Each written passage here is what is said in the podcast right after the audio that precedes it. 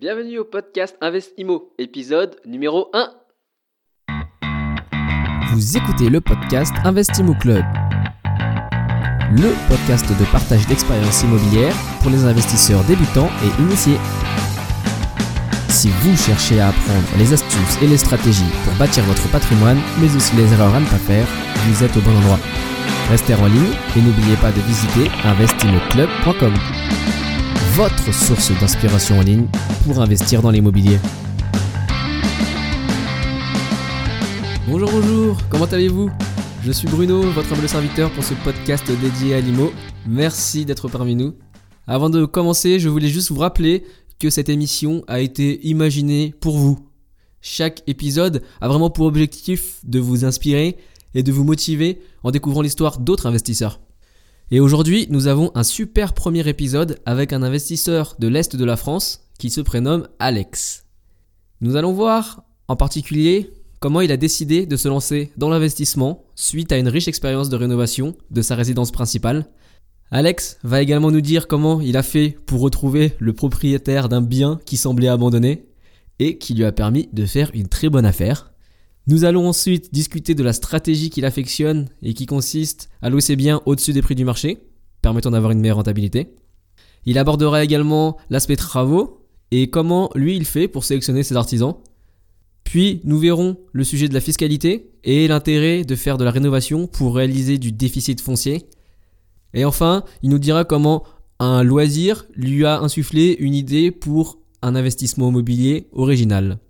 Avant de commencer, je voulais aussi vous dire que vous pouvez retrouver les notes de l'épisode sur le site investimoclub.com et tout ce contenu, ainsi que les infographies que vous y trouverez, est gratuit, donc n'hésitez surtout pas à partager. Salut Alex, bah, bienvenue euh, au podcast Investimo Club. Euh, merci beaucoup déjà d'être euh, parmi nous pour ce premier épisode. Tu es le premier invité. Donc première petite question, juste est-ce que tu peux nous dire rapidement, quel est ton parcours et, qu'est-ce qui t'a incité à, investir dans l'immobilier? Alors euh, le parcours, le parcours pour dire rapidement, on peut dire j'ai commencé à être locataire hein, comme comme beaucoup de gens hein, et puis euh, j'habite à Mulhouse.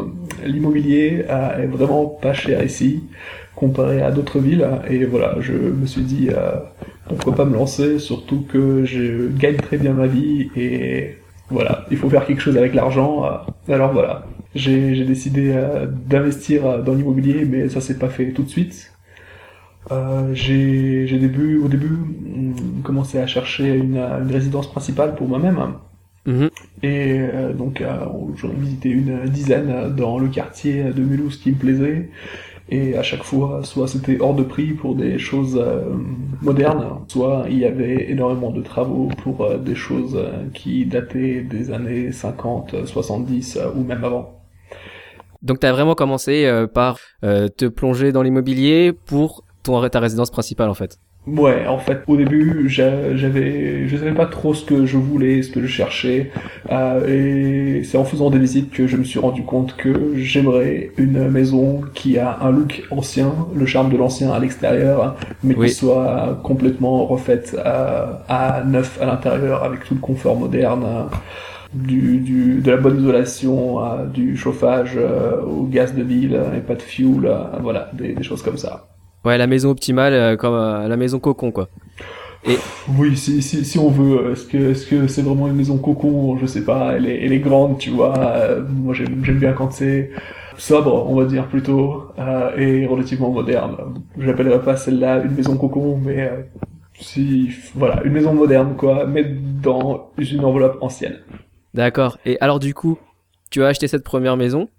Ouais, du coup, bon, euh, ça s'est pas fait tout de suite euh, et facilement, on va dire. En fait, euh, ma mère me disait souvent, Alex, Alex, balade-toi dans le quartier, tu verras sûrement quelque chose qui te plaira et qui sera éventuellement pas dans une annonce. voilà, c'est pas, c'est pas sur des canaux accessibles à tout le monde qu'on fait des bonnes affaires. Et en effet, on se baladait avec ma copine et on a vu une une jungle quoi et à l'intérieur on pouvait deviner éventuellement une maison ah, intéressant euh, ouais. voilà donc euh, Après, je sais plus si c'était l'hiver ou quoi, on voyait la maison un petit peu mieux, donc ça a pris un certain temps avant que je puisse trouver le propriétaire. Et justement, dans une de tes questions, tu me demandais comment j'ai fait pour trouver le propriétaire.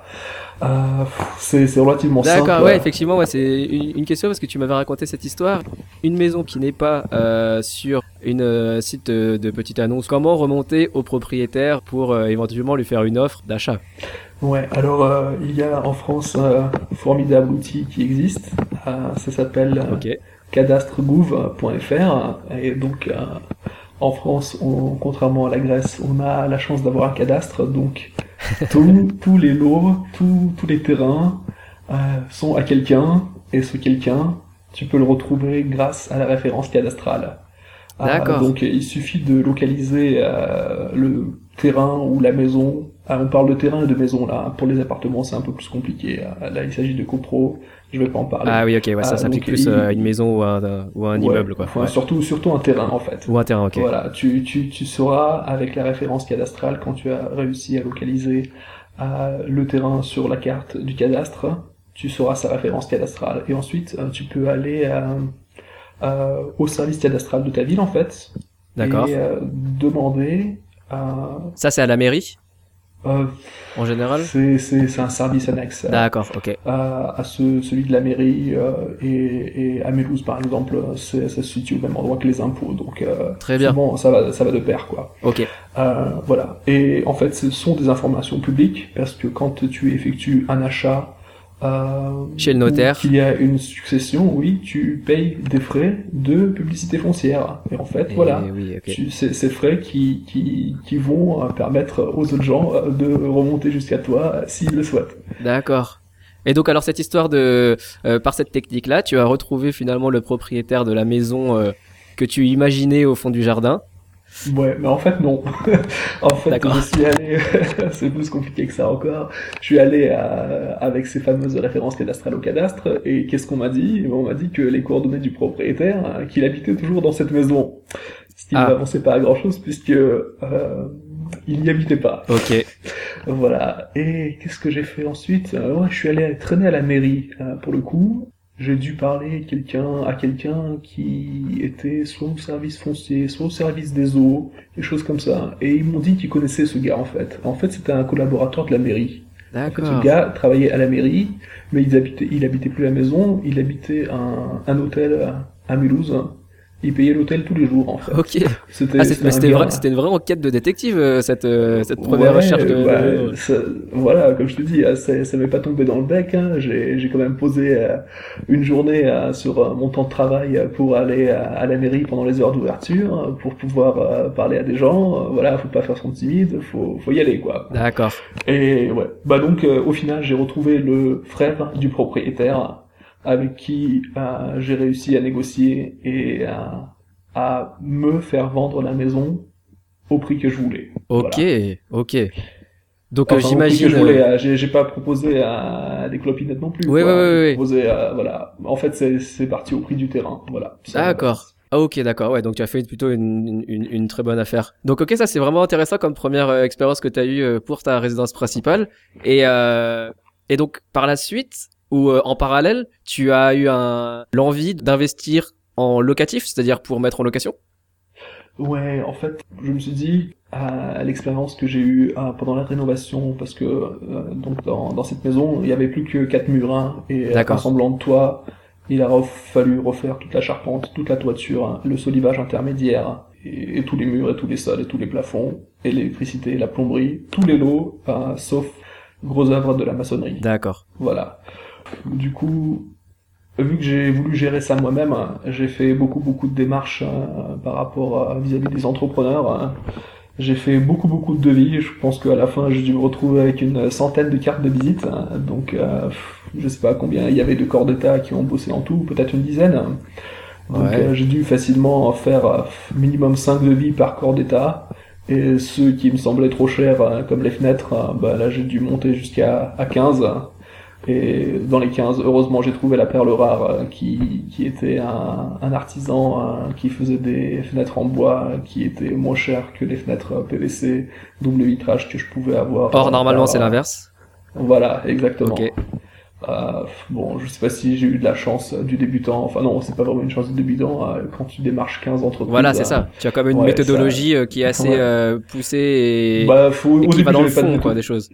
Ouais, voilà, je, je, je savais ce que je voulais. Enfin, j'ai fini par savoir ce que je voulais plutôt, Ouais. parce qu'au début, euh, on, on, on sait pas trop. On tâtonne et puis je- euh, effectivement euh, aussi euh, j'imagine qu'en faisant tous ces devis-là etc en parlant avec les différents artisans ça te mettait euh, des nouvelles euh, idées euh, sur euh, ouais, voilà, ce que tu bah, voulais c'est- etc. c'est- souvent comme ça, quoi. Et De nouvelles personnes euh, proposent de nouvelles idées et tu te dis, ah mais oui, euh, pourquoi pas, ça paraît intéressant et tu essaies de, de l'intégrer euh, dans les prochains devis. Ok, Euh, donc tu avais toute cette ouais. matière première, on va dire, qui est vraiment euh, indispensable pour effectivement euh, faire de la rénovation d'un bien. Et à partir de ça, tu t'es dit, mais pourquoi ne pas l'appliquer à... Exactement, voilà, vu que j'avais cette expérience, et comme je t'avais expliqué, c'est aussi très important de connaître les prix au mètre carré qui sont pratiqués par les artisans. D'accord, Euh, c'est-à-dire par exemple, euh, ouais, pour tout, c'est-à-dire euh, poser le placo, ça va coûter euh, 30 euros Voilà, du mètre carré C'est- c'est- avec c'est ça, euh, placo typiquement, BA13 et puis de la laine de verre derrière. euh, Voilà, Et voilà, pour tout- tous les items de la rénovation, euh, toi, tu repasses tout en prix au mètre carré, comme ça pour avoir une, effectivement une comparaison Ouais, plus simple aussi. Euh, bah, normalement, c'est un job, hein, ça s'appelle économiste du bâtiment, qui, qui font ça, qui, qui te calculent hein, vraiment à mètre carré par mètre carré à combien ça va te revenir. hein. Un, Euh, un économiste bon. du bâtiment? Ouais, ouais, ça c'est c'est c'est un job à plein temps euh, qui qui existe euh, dans dans le bâtiment quoi. D'accord. Ok, mais Voilà. qui, qui travaillent, euh, c'est des gens qui travaillent euh, pour quel type Des, d'entreprise des, ça des, des gens qui travaillent en fait euh, en collaboration avec un cabinet euh, d'architecture souvent. D'accord. voilà, qui, qui eux vont faire la partie chiffrage. Donc t'as l'architecte euh, qui, qui lui fait des appels d'offres et ensuite il vérifie si euh, les appels d'offres correspondent à euh, la quantité euh, qui est nécessaire. Je pense que des économistes de bâtiment, il y en a peut-être aussi chez les assurances euh, qui Oui. vérifient les, les devis qui sont envoyés par les particuliers. Euh, Justement, j'ai une anecdote à ce, ce propos. Je sais pas si on pourra, si on aura le temps. Bah, d'y si, si, revenir bah, vas-y, c'est- intéressant. Bon, euh, en ce moment, j'ai eu un dégât des eaux dans ma rénovation. euh, donc, euh, le voisin du dessus qui a oublié de fermer une vanne. Ok. Ça a Un peu étourdi.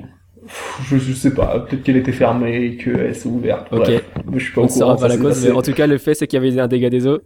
Voilà, c'est ça. Donc euh, là, le plafond est naze. Ok. C'est le plafond du couloir, euh, c'est pas grand chose, il y a 5 mètres carrés. euh. Mais voilà, typiquement pour refaire euh, 5 mètres carrés de plafond, bah ça sera pas un prix au mètre carré exactement pareil que si t'as besoin de refaire 100 mètres carrés de plafond. Oui, tout à Ça, fait. c'est clair et net. Ouais, c'est sûr. Euh, donc, et puis là, l'artisan qui est venu, euh, bon, euh, il, il savait très bien que euh, les accords interassurance euh, Oui. remboursent jusqu'à 1600 euros euh, sans enquête, on va dire, euh, sans qu'il y ait un expert qui vienne sur place. Donc, le devis qu'il m'a fait pour euh, 5 mètres carrés de plafond, il a rajouté des murs dedans, du traitement anti-humidité, tu vois, pour arriver pile à ces 1500, 1600. euh, Ouais. 1600 1000 euros du, du mètre carré. Euh, pardon, euh, pour, pour, tout Pour la le devis. totalité, oui. Ouais, voilà, c'est ça. Mais j'imagine que si ça avait été un devis un petit peu plus grand, euh, il aurait pas pu faire ça, euh, ou s'il l'avait fait, Oui, d'accord, le document serait passé dans les mains d'un économiste du bâtiment qui aurait dit mais que ces chiffres n'ont absolument rien à voir avec la réalité. Tout à fait. Ok, Euh, mais d'accord. bon, voilà, pour, pour un petit Ah ouais non c'est ouais, c'est vrai ça- que c'est toujours intéressant de savoir ces ces clés euh, qui qui sont utilisées dans bah, l'assurance, euh, dans la banque, euh, etc. euh, parce qu'effectivement euh, ils ont des calculs euh, assez poussés euh, pour pouvoir évaluer tout ça quoi. Hum, ouais. Mais tant que tu passes pas les seuils qu'ils euh, sur les à partir desquels Voilà, ils s'inquiètent, en fait, ça faut- passe. Faut, faut, C'est ça, exactement. Et, et, et donc, euh, cet appartement dont tu es en train de parler où il y a eu un dégât des eaux, c'est ton premier investissement locatif du coup celui-là ou? Alors non, euh, comme je t'avais dit, euh, Alors raconte-nous un peu ton premier ton premier investissement ouais, locatif. alors, les, les premiers, c'était après avoir fait euh, la, la maison. Oui. Une fois que c'était plus ou moins terminé, euh, je me suis dit, bon, en fait, euh, j'en avais un petit peu marre de traiter avec tous les différents corps de métier. Donc je me suis dit, on n'est jamais mieux servi que par soi-même, et j'ai acheté deux studios, en fait, proches du centre-ville. Pour ceux qui connaissent Mulhouse, c'est proche Porte du Miroir, dans l'ancien immeuble Logical. Voilà, c'est un immeuble avec que des studios. D'accord. Euh, les prix étaient, qu'est-ce que c'était? Ouais, c'était deux studios de 20 mètres carrés euh, que j'ai acheté à 40 000 euros. Euh, voilà. 40 Pour 000 deux euros euh, pour les deux studios? Ouais, donc pour les 20 deux 000 euros chaque. Donc, ouais, donc euh, 1000 euros du mètre carré Ok. par studio, euh, ce qui, ce qui me semblait. Ce sont les prix euh, euh, par rapport à Mulhouse euh, plutôt bas, plutôt pour, des, haut. pour plutôt- des studios, pour des studios, c'est correct. D'accord. Enfin, ça me semblait correct à l'époque en fait. Aujourd'hui, je les aurais pas achetés. D'accord. Euh, voilà. Et donc, euh, je me suis tapé la réno euh, dedans moi-même euh, les soirs et les week-ends. C'est-à-dire que, c'est-à-dire que tu as tout fait? Ouais, j'ai j'ai tout fait. Enfin, tout. J'ai pas fait la plomberie qui était dans un état correct. J'ai fait la cosmétique, on va dire. D'accord. Sol, peinture. J'ai changé les sols en stratifié et j'ai refait la cuisine, salle de bain. Euh, la salle, pour la salle de bain, pour la baignoire elle-même, hein, j'ai fait venir euh, quelqu'un. Euh, la baignoire, je ne voyais pas l'installer, mais bon, euh, installer un meuble euh, simple vasque avec un miroir, euh, ça c'est c'est bidon quoi. Ça, normalement, tout le monde devrait savoir le faire quoi.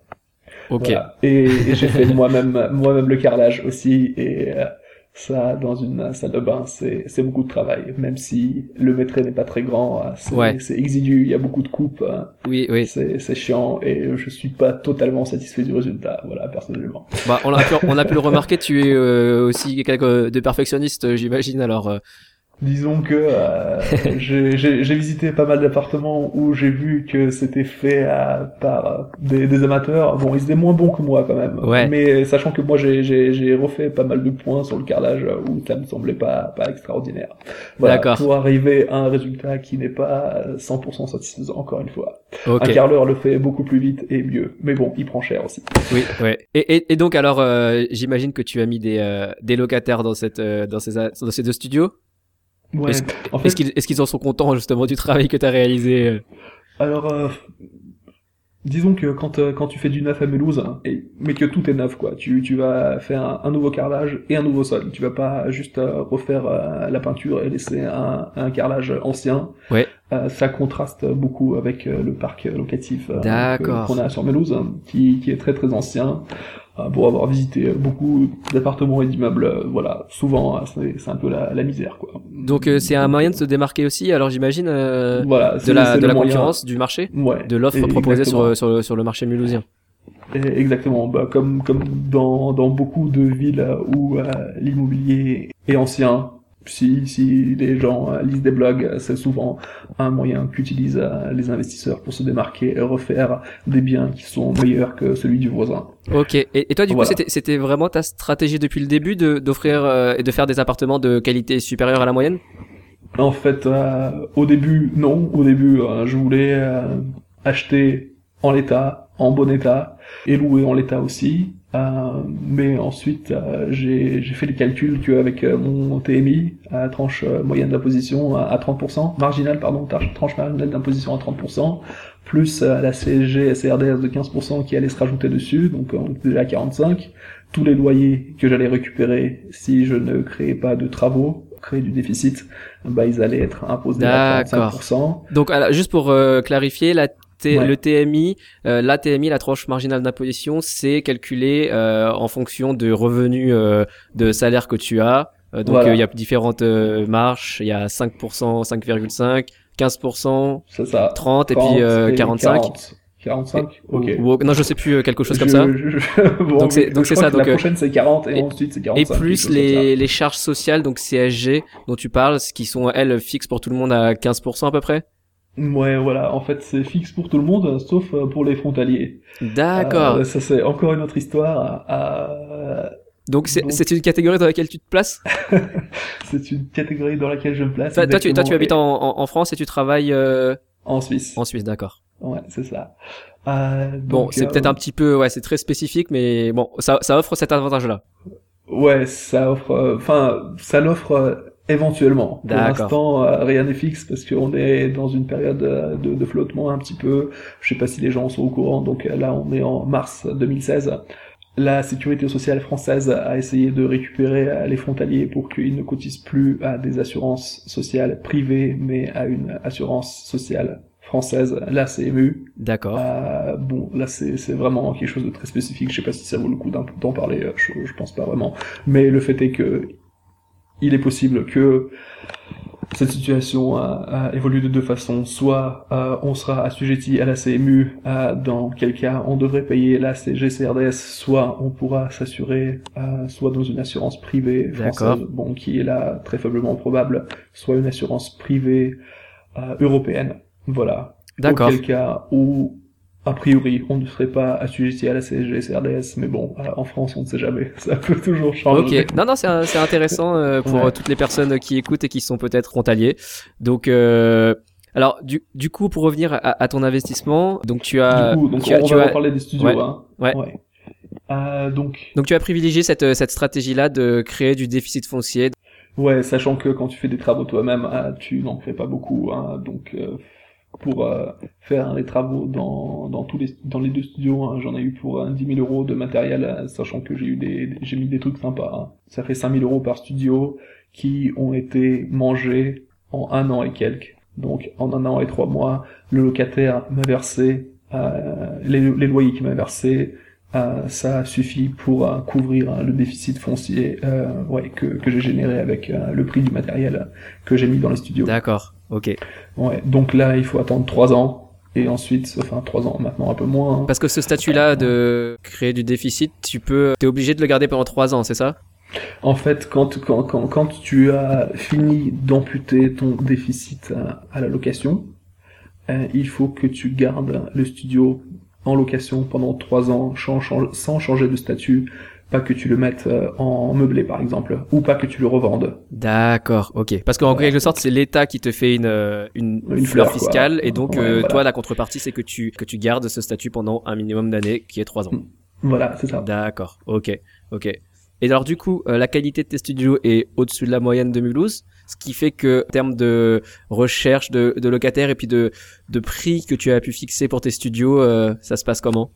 Alors, hein, beaucoup d'investisseurs veulent se démarquer en faisant de la bonne qualité et en le mettant euh, moins cher que le marché. Mais euh, je me suis dit, euh, pourquoi le mettre moins cher que le marché euh, si je peux le faire plus cher que le marché, la moyenne du marché, hein, Oui. et avoir des locataires et que ça marche, bah, autant le faire. Oui, c'est vrai. Et c'est ce que j'ai fait. et donc, c'est des studios de 20 mètres carrés que je loue à 18 euros par mètre carré, ce qui est énorme à Mulhouse. D'accord. Euh, Enfin, pour euh, si tu compares un F2, euh, enfin toi, toi aussi, je sais que tu, tu as des studios, à- euh, des, des appartements à Mulhouse. euh, Tu, tu sais les prix qui se pratiquent, donc euh, 18 euros par mètre carré. Oui, Je pense que tu, tu vois que c'est assez élevé. c'est très élevé, ouais. Très, c'est très élevé. hein. Bon, après, il faut comparer du comparable. Donc, Tout à fait. souvent, le studio, c'est 300 euros hein, pour un studio, on va dire. Ah, donc, si c'est un studio de, de 30 mètres carrés, peut-être que ce sera un petit peu plus élevé. Si c'est un studio à de, de 25, euh, ça sera un, un- un peu moins. Bon, bref, toujours est-il que là, les, les gens, les locataires me versent 360 euros pour un studio de 20 mètres carrés, sachant qu'il faut additionner 80 euros de charge D'accord. au-dessus de ça, ce qui leur fait revenir le studio à 23 euros du mètre carré, toute charge comprise. D'accord. très cher. Ouais, ouais, ouais, ouais. Et, Voilà. et, et, et, euh, néanmoins, tu as réussi à trouver des locataires. euh, Pour les deux studios. Et en combien de temps à peu près euh, Enfin, je- tu veux dire facilement ou tu as Oui, eu très facilement. oui. très facilement. Ok. Ouais, ouais. Sachant que moi je voulais avoir du choix pour avoir des personnes qui me semblaient pas être trop capricieuses et qui ne partiraient pas du, du jour au lendemain, quoi. Donc pas pas de stagiaires qui sont à Mulhouse pour trois mois, quoi. D'accord. Voilà. Ouais. Ok, effectivement. Ok, c'est très intéressant. Il y a il y avait j'avais une autre question euh, par rapport à ton histoire, c'est que euh, tu avais euh, fait une proposition pour un, un bien et signé un compromis de vente. Et Ouais, finalement, tu as décidé d'annuler ce compromis de vente parce que la vente, le bien ne t'intéressait plus. Alors, je voulais savoir comment tu as fait pour annuler ce compromis de vente. Ouais, donc euh, ouais, en fait, j'ai, je voulais passer par un courtier pour euh, c'était un immeuble. hein. Il s'agit d'un immeuble qui était pas dans le quartier le plus moche, mais pas le quartier le plus extraordinaire de Mulhouse non plus. hein. Euh, et donc, euh, je j'ai passé par, euh, je suis passé par un courtier, un courtier, je sais pas si les gens qui écoutent le savent, on peut toujours le rappeler, il travaille avec euh, plusieurs partenaires bancaires ou plusieurs banques Tout à fait. à, à qui il soumet le dossier du, de, celui qui veut ouais. faire l'achat. Hein. Donc c'était le bien avec les caractéristiques de l'immeuble, les caractéristiques euh, du de l'acheteur, euh, donc euh, son salaire, euh, son apport, etc., etc. Et donc ouais, moi je me suis rendu compte que l'immeuble n'était pas bien situé, que les travaux coûteraient beaucoup et que ça serait pas nourrir le bon cheval que d'investir dans cet immeuble dans ce quartier de Mulhouse. Ok.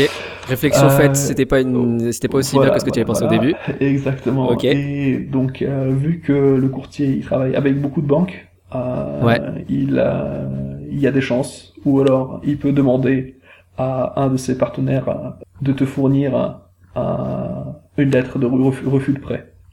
D'accord. Voilà. Donc il t'a suffi d'une lettre de refus d'une banque, malgré le fait qu'il puisse avoir de l'autre côté des banques qui avaient accepté? Exactement. Une lettre de refus suffit pour euh, l'apporter à, à, à l'agent IMO euh, avec euh, lequel le compromis a été signé, sachant que bien sûr hein, il faut que ça soit une des conditions suspensives de vente, euh, comme quoi tu n'as pas reçu le prêt. hein. D'accord. Donc ça c'était un, un compromis qui n'avait pas été euh, signé euh, chez un notaire en fait. C'était euh, là ça avait été sous sein privé. Ouais, c'était Avec- sous sein privé, mais euh, Ah, chez avec notaire, immobilier. ça marche exactement de la même Chez manière. notaire ça euh, marche pareil. faut, faut, faut être fou hein, pour euh, euh, partir sur de telles sommes et ne pas euh, intégrer euh, la condition suspensive de vente euh, qui serait euh, due à l'obtention d'un prêt. Tout à fait. Euh, donc bon, c'est vraiment si, donc. si, euh, si on a l'argent pour acheter cash et qu'on sait qu'on veut acheter cash, pourquoi pas Mais bon. là- Non, non, mais de toute façon, c'est, 300. c'est vrai que c'est toujours Ouais. bien d'avoir de, d'avoir avec soi ce temps de réflexion euh, Mm. pour peaufiner la, la chose, parce que c'est vrai que par moment, on peut être euh, amené à, à signer rapidement un compromis de vente pour différentes raisons, parce que il y a de la concurrence, parce que le bien semble vraiment euh, génial, et puis finalement, euh, après, en creusant un peu plus, il s'avère que non. Non, c'est vraiment euh, donc intéressant de de vraiment toujours mettre cette clause, ne pas l'oublier dans un compromis de vente. En cas de, de, de non-financement ou d'un refus, euh, le, le compromis devient caduque et peut être annulé. Ouais, mais bon, euh, aussi pour l'anecdote ici, euh, il faut savoir que euh, le courtier euh, te fait une fleur en faisant ça. Oui. Euh, il sait très bien euh, pourquoi il le fait et pourquoi est-ce que tu as besoin de ce courrier. Donc euh, voilà, moi j'ai décidé d'être, euh, enfin, décidé, j'ai été sympa avec le courtier aussi. Euh, je sais plus la première fois qu'on s'est vu, hein, il y avait il y avait une ampoule qui clignotait euh, sur son plafond en permanence. C'était des locaux neufs. Alors voilà, je, je faisais la réflexion comme quoi l'électricien euh, il a il a travaillé euh, de façon moyenne hein, et Ouais. euh, ce serait bien que qu'il le fasse réintervenir. Alors il me disait que oui oui c'est vraiment énervant cette ampoule. Et je pense que la prochaine la, la deuxième fois qu'on s'est vu deux semaines après l'ampoule clignotait toujours. hein. voilà et la troisième fois qu'on s'est vu l'ampoule clignotait encore et c'est là où il m'a fourni la lettre de refus de prêt et voilà pour le remercier je lui ai offert euh, offert une une lampe de, de bureau. Euh, Ah. comme ça, il serait moins impacté par euh, le, le clignotement de l'ampoule et je lui ai aussi offert une bouteille de champagne. D'accord. euh, j'ai- dû me en tirer pour 60 Non, ouais. euros. euh, voilà, tu vois. Je pense que c'est bien d'être sympa avec des gens. surtout tout à que fait. il a- le gars, il a travaillé pour rien. Au moins qu'ils se disent, euh, bon voilà, le, le client euh, est pas est pas un connard complet quoi. Non mais c'est vrai que euh, Ouais. au final euh, l'immobilier en général et euh, quand on veut commencer à investir dans l'immobilier, c'est vrai que le réseau des gens avec lesquels tu travailles, c'est c'est c'est c'est crucial, ça peut faire la différence euh, pour le- la première affaire et aussi pour les affaires suivantes. Donc c'est vrai que c'est toujours bien de maintenir des bonnes relations, en tout cas avec les gens euh, que tu apprécies et les gens qui ont fait du, du bon travail quoi. Voilà, les gens qui ont fait du bon travail. tu, tu fais bien de le préciser. Oui, oui, bah oui. euh, voilà. Non, il faut, il faut bien, il faut bien trier euh, aussi. euh, c'est ça qui prend du temps, comme tu l'as dit. Toi, tu as passé, euh, euh, j'imagine, un certain temps, à, par exemple pour les travaux, à, à éplucher ces, ces centaines de devis. Et puis euh, maintenant, aujourd'hui, tu as une certaine euh, tranquillité d'esprit pour euh, peut-être tes futures opérations, te dire, euh, bah voilà, je sais que je vais pouvoir euh, confier euh, ce chantier-là à telle personne, telle personne et telle personne. Ouais, voilà, en fait, c'est le cas, oui, sachant que malheureusement pour le moment, j'ai pas encore eu de grosses opérations de rénovation hein, qui nécessiteraient de faire réintervenir les gens qui ont travaillé sur euh, sur la maison, là où il fallait tout, euh, tout refaire. hein. Donc euh, là, c'est ou, ou alors qu'est-ce que je, oui, je t'avais raconté que j'avais fait euh, appel à l'électricien qui a travaillé dans la maison pour l'appartement en disant euh, voilà on a bien bossé ensemble la première fois Oui. fais-moi un prix d'amis euh, pour l'appartement euh, et il m'a pas du tout fait un prix d'amis D'accord. voilà bon Non, ok. après ça ça peut ça peut euh, les affaires peuvent continuer ou ne pas continuer tu ne sais jamais si l'artisan il a beaucoup de travail en ce moment Tout et qu'il te fait un devis euh, bien gonflé euh, parce que euh, il en a rien à faire. Si ça passe, tant mieux. Si ça passe pas, tant pis. Oui, Voilà. oui. Non, mais c'est dans, dans ce que tu dis alors, c'est que c'est aussi bien d'avoir euh, des plans B. C'est euh, exactement. C'est très très bien d'avoir des plans B. euh, Je pense que c'est bien d'avoir deux ou trois électriciens. euh, Bon, sachant qu'il faut avoir fait plusieurs projets pour avoir deux ou trois électriciens Tout à fait. euh, que que tu peux tourner et avec qui tu peux tu peux négocier quoi. Voilà. Alors, alors du coup, toi aujourd'hui, tu as combien de, de biens en, en locatif?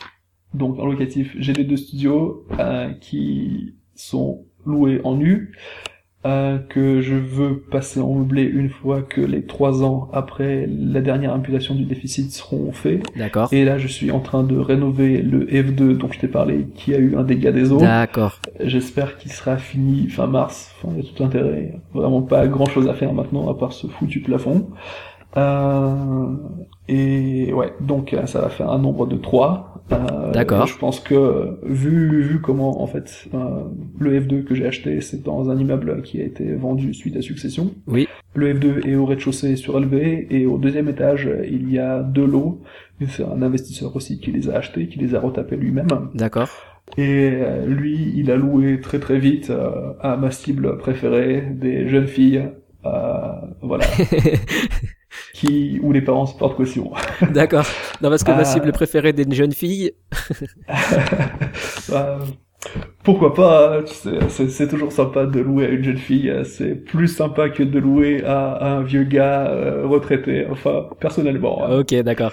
Oh, mais bon, en tant qu'investisseur, il faut voir les choses euh, d'un d'un point de vue euh, pragmatique, on va dire.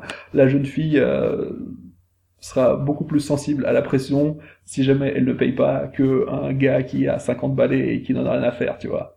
Ok, c'est vrai, c'est vrai. Psychologiquement parlant. vue, voilà, quand quand ça se passe mal, parce que je pense qu'un jour euh, il y a moyen que ça se passe mal.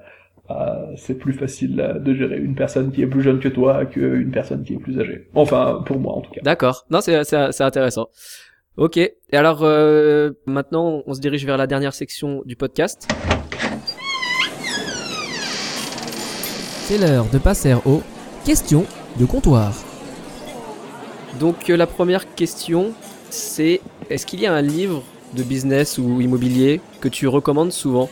Pour euh, l'investissement, euh, le seul que j'ai commencé à lire, c'est The Intelligent Investor de Benjamin Graham. Et j'ai commencé à le lire en version originale en anglais. Et j'avançais à coup de 3 pages par heure. Donc, euh, pour se dire, euh, le truc, il doit faire euh, dans les 400 pages. Je n'ai pas encore terminé et je n'ai pas bien avancé. Voilà. Donc, malheureusement, je n'ai pas de livre à te recommander. bah, Intelligent Investor, c'est plutôt tourné à les, les marchés boursiers. Euh, mais ouais. euh, si, si euh, dis- dis-moi si je me trompe, la, la théorie derrière, c'est qu'il faut rechercher de la valeur dans une action en particulier ou dans un produit d'investissement. Il faut, il faut, il faut chercher euh, une action à décoter par rapport à, à, à son prix réel en fait. D'accord, voilà, c'est ça. ok. voilà, c'est c'est exactement. Et donc ça, ça s'applique bien à l'immobilier euh, si on projette euh, ce, ce principe? Ça s'applique bien à l'immobilier. Oui, sachant que malheureusement l'immobilier est beaucoup moins liquide hein, que que les actions. Euh, mais oui, euh, être dans un bon quartier et acheter un bien complètement à refaire, mais qui est décoté, je pense que ouais, c'est à peu près euh, l'idée que que Benjamin voulait voulait mettre euh, derrière son livre. D'accord, ok. Bon, donc on va mettre, on mettra la, le lien vers vers le livre euh, dans les notes du podcast.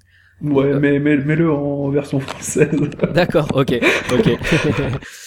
non, c'est vrai qu'il y a beaucoup de livres aussi qui sont euh, publiés uniquement en, en anglais euh, parfois, donc. euh, Mais celui-là, il est en français. Je sais, j'ai déjà, j'ai déjà trouvé en français. Alors, euh, pour continuer, on dit euh, souvent que c'est en, se trompant qu'on apprend. Et pour toi, quelle a été l'erreur qui t'a appris le, plus de choses? Sur la maison, par exemple, euh, je pense que j'aurais dû négocier plus fermement avec un, maître d'œuvre hein, pour que lui gère euh, le chantier. Euh, vu que y avait quand même combien 150 000 euros de travaux en jeu, que j'aurais pu trouver quelqu'un qui pourrait, qui aurait pu gérer euh, ça tout seul euh, en faisant collaborer les entreprises. Euh, Bon, j'aurais pas eu cette overview, cette vision large du chantier. Voilà, ça c'était une erreur. Et ensuite, c'est en essayant de refaire les studios moi-même, enfin en ayant refait les studios moi-même, et surtout en les achetant à, l'endroit où je les ai achetés et au prix où je les ai achetés. Parce que ensuite, il y a eu plusieurs autres opportunités sur le marché, des studios dans un meilleur état, moins cher et mieux. Voilà. D'accord, ok. Bon, c'est, pu. Ce, ne sont pas des erreurs qui t'ont coûté euh, réellement. C'est des, là, c'est vraiment des erreurs d'apprentissage. euh, euh, on va dire que tu fais mieux la, la fois d'après, quoi. Ouais, en fait, euh, on va dire que je connais le marché de mieux en mieux euh, en, faisant des erreurs ou en, ne les faisant pas aussi. Après avoir fait ces erreurs, ça m'a évité d'en refaire, typiquement de racheter d'autres appartements ou studios qui auraient été moins placés, moins bien placés et donc de moins bons investissements, typiquement. Ok, d'accord. Pour, pour continuer, une question un peu plus personnelle, à part l'immobilier et l'investissement immobilier, quels sont tes, tes loisirs? Euh, J'aime bien, j'aime bien le jardinage. J'aime bien m'occuper de mon jardin, de mon terrain, et je pense donc, que la dernière fois. Donc le grand, le grand terrain que, que tu as, qui était, euh, qui fut une jungle euh, dans le passé, c'est ça? Euh, Ouais, donc il y a lui, et ça c'est le terrain autour de la maison, et je pense que la dernière fois qu'on s'est rencontrés, je t'ai aussi parlé d'un terrain que j'ai acheté, qui se situe un peu à l'extérieur de la ville, où je voulais faire des jardins ouvriers, mais où ça s'est pas super bien passé. C'était quoi ton projet? Jardin ouvrier, qu'est-ce que c'est? Qu'est-ce que tu voulais en faire en fait Ouais, donc c'était un terrain qui fait à peu près 11 arbres que je voulais diviser euh, en plusieurs petites parcelles afin d'offrir aux gens qui habitent en appartement et qui n'ont pas la chance d'avoir un jardin qu'ils puissent cultiver, de venir là-bas le week-end ou la semaine, enfin comme ils le souhaitent, hein, et de se reposer, cultiver un petit peu de potager, euh, de renouer en quelque sorte avec la nature. C'était presque du, du, mécénat, tu vois. D'accord. Euh, bon, tout euh, en, en, payant un loyer, bien sûr, hein, et voilà. Mais ça a pas pu se faire. Hein, ah, L'administration n'a pas accepté que tu mettes euh, ces terrains en Ouais, non, en fait, le fait que je les mette en location, ça, ça leur pose pas de problème, a priori. C'est le fait de mettre des cabanons sur les terrains qu'ils n'ont pas accepté. Euh, D'accord. Voilà non constructible. Euh, voilà, non constructible, enfin zone N plutôt, zone naturelle, donc euh, pas moyen de mettre de cabanon. Mais euh, je sais pas, je, je, vais encore essayer de, de trouver d'autres solutions hein, afin de, de, monétiser le terrain et si jamais. D'accord. Ah, super. C'est c'est c'est une, une, une, histoire intéressante aussi sur le terrain, etc. Et j'espère que ça j'espère que ça va réussir à, à marcher un moment tu vas sûrement trouver une astuce. Si, tu nous tiendras au courant. On, on, pourra faire un, un, autre podcast euh, sur, sur les terrains, euh, Tout à fait. les terrains familiaux, voilà. Tout à fait. Alors du coup, pour finir, la dernière question. À ton avis, qu'est-ce qui sépare une personne qui réussit dans l'investissement immobilier d'une personne qui ne commence jamais ou, ou qui, qui, qui échoue? Euh, Il faut, il faut soit une rencontre, je pense d'une personne qui a bien réussi. D'accord. Ça, ça peut, ça peut bien motiver. Ça, ça a, ça a été le cas pour toi? Non. non, moi c'était, j'avais pas mal de temps libre à un moment, donc euh, voilà. Tu as été autodidacte sur le sujet, toi? Ouais, ouais, ça, ça c'est clair. J'ai été autodidacte. Bon, les autodidactes font plus d'erreurs que les gens qu'on prend par la main, mais peut-être que euh, ils sont un petit peu plus résistants à, à des, des moments de crise par, par la suite. D'accord, ouais. Euh, ou un troisième, le troisième point, c'est il faut, il faut quand même avoir euh, des ressources, quoi. Ah, donc soit, soit du temps, comme je dis, ou soit, soit, soit de l'argent, quoi. Ça, ça aide aussi. Voilà. Face à la banque, d'avoir un apport euh, pour un premier investissement, c'est toujours plus facile que en voulant financer à 110% si c'est ton premier achat, quoi. D'accord, ouais, donc de, de recommander, euh, d'essayer de d'amasser un, petit pécule pour avoir cet apport, euh, pour se lancer, on va dire plus confortablement euh, également, parce que c'est vrai aussi que peut-être on peut encore aujourd'hui avoir des prêts à 110% pour un premier investissement, mais il peut toujours avoir le risque que une fois que on a le, bien en, en, en gestion, il peut arriver des problèmes et faire des travaux, et si là on n'a pas la trésorerie, ça peut bloquer. Mais comme comme dit, hein, quand euh, je regarde sur euh, les, les blogs euh, de différents investisseurs qui, qui se sont fait la main sur l'immobilier, ils le disent souvent que leur premier investissement n'a souvent pas été la plus grande réussite. Voilà, c'est celui sur lequel ils se sont trompés, ils se sont fait la main pour gagner en expérience et réussir mieux les suivants. Mais c'est, c'est, je pense, le cas de tout le monde. Ouais, donc il faut se donner la, la, l'opportunité, enfin, le, faut, faut prendre le risque de faire le premier pas en essayant de limiter au maximum euh, les problèmes potentiels, mais en se disant que ça va pas forcément être euh, ça qui va faire euh, de, de vous un, millionnaire dès le départ. Il faut vraiment prendre un premier risque, quoi. C'est, ouais, il faut, faut, faut le, faut le voir que c'est un travail de longue haleine que on parle de périodes longues, hein, on parle de, de, de prêts sur 15 voire 20 ans. C'est vrai. C'est assez long et c'est au bout de 15 ou 20 ans que le prêt sera remboursé et qu'on sera propriétaire à 100% de la chose, euh, appartement, immeuble ou autre, euh, qu'on a financé et qu'on a loué. Euh, voilà, donc euh, il y, a, y a pas mal de chemin à parcourir quoi. C'est pas pour décourager les gens, au contraire, mais il faut il faut voir que c'est assez long. C'est vrai. Bon bah en tout cas on te souhaite euh, de continuer à, à bâtir euh, ton patrimoine euh, en achetant d'autres appartements encore et puis peut-être d'autres d'autres biens par la suite. Je te remercie Bruno. Merci beaucoup pour avoir participé au podcast et puis à très bientôt. Allez, salut. Voilà, j'espère que l'histoire d'Alex vous a plu et vous a inspiré. Que vous soyez en voiture, dans les transports, en train de faire du sport ou sur votre chantier de rénovation et que vous avez aimé l'épisode, j'ai une petite euh, faveur à vous demander. Dès que vous avez une minute, allez poster un avis sur iTunes. Ce tout petit geste permettra de donner un peu de visibilité au podcast et par conséquent d'inspirer encore plus d'investisseurs. Rendez-vous au prochain épisode. À très bientôt. Ciao. Vous écoutez le podcast Investimo Club. Le podcast de partage d'expériences immobilières pour les investisseurs débutants et initiés. Si vous cherchez à apprendre les astuces et les stratégies pour bâtir votre patrimoine, mais aussi les erreurs à ne pas faire, vous êtes au bon endroit. Restez en ligne et n'oubliez pas de visiter investimoclub.com. Votre source d'inspiration en ligne pour investir dans l'immobilier.